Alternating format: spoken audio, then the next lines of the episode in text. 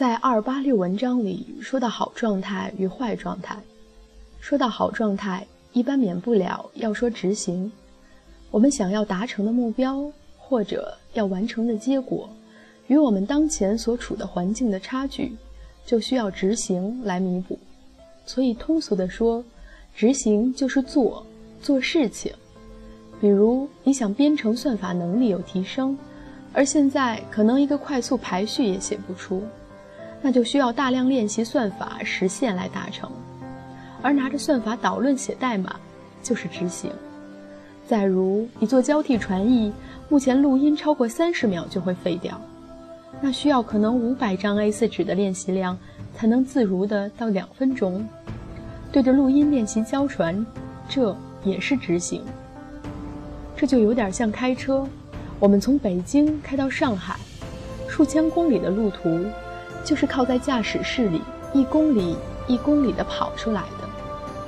不同在于，我们通常在旅途上，经常知道自己要去哪儿，于是我们在互联互通的立交桥上选择匝道时，往往坚决且毫不犹豫。但是我们在成长中选择的方向，往往就没那么明朗了。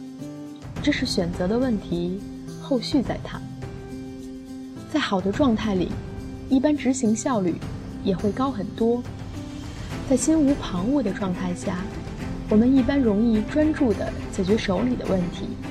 今天，我想说的是，好的执行应该是个什么样子的呢？执行就是行军，就是风卷残云，就是开坦克碾压一切，势如破竹，逢山开路，遇水搭桥。英文里有个词叫 steamroll，中文的释义有。以不可抗拒之力前进之意，说的就是这个意思。也就是说，我们在执行时要像军队那样，有钢铁般的意志与魄力，无坚不摧，兵来将挡，人挡杀人。这样看上去有些吓人，但是无论在企业的生产中，还是在个人的成长中，我们的执行都是为了解决问题，达成目标。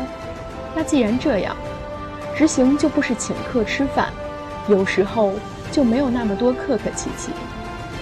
我们在执行时，往往会涉及到新领域，进入陌生区，而这些不熟悉，再加上历来所受到的保守教育下的影响，在决策与思考时，往往会缩手缩脚，畏喜不前。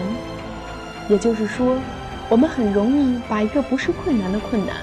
放大成一个无法逾越的障碍，而面对这个假设的障碍，精心构造出一系列的合理化，于是心安理得地坐在这个构想出来的困难面前，要么在等待救援，要么在寻找同样的放弃者，抱团取暖，相互安慰。但是其实那可能只是一层纸的困难，而一万个弱者抱在一起。可能也成不了一个强者，哪怕他们有再多的共振，也改变不了事实。所以，执行说回来又是什么呢？本质上就是，我现在要做一件事情，以达到我的目标。然后我遇到了困难一，我想了办法一解决，发现不行，再试办法二，好像还是不行。我会一直尝试，或者想到办法 N，解决了。或者通过其他途径发现这个困难可以以另外一种形式化解，但是我看到的现状往往是相反的模样。再举学英语的例子，很多人过去十年一直在两个状态中切换：下决心学，或者等待下一个下决心学。有很多困难是心安理得的原因，比如我时间排不开，比如我工作忙。比如我需要还房贷，比如我老板不太喜欢我，比如我找不到合适的材料，比如我没有好的方法，比如没有人带带我，等等。最后给出的结论是，我不太适合学英语。这倒没关系，其实英语学不学都不要紧的，不学英语一点儿也不妨碍你成为人生赢家的可能性。而且，我们学英语的人也是做好准备，供语言服务的。问题不在于你对语言学习的态度，而在于在执行中对困难的态度。如果你想要自由的外语能力，而你却迟迟被自己所束缚，在道路的困难前执着，反过来还要不停地找理由让自己心安理得，这就是一种纠结，生命的纠结。这种纠结一旦成为一种习惯，就可能像疾病一样无处不在的蔓延，侵染你全身的每一寸肌肤，而你往往还不自觉。与其如此，倒不如给自己一次机会。想象你开着坦克，哪怕挖掘机也行，朝着你的方向坚定驶过去。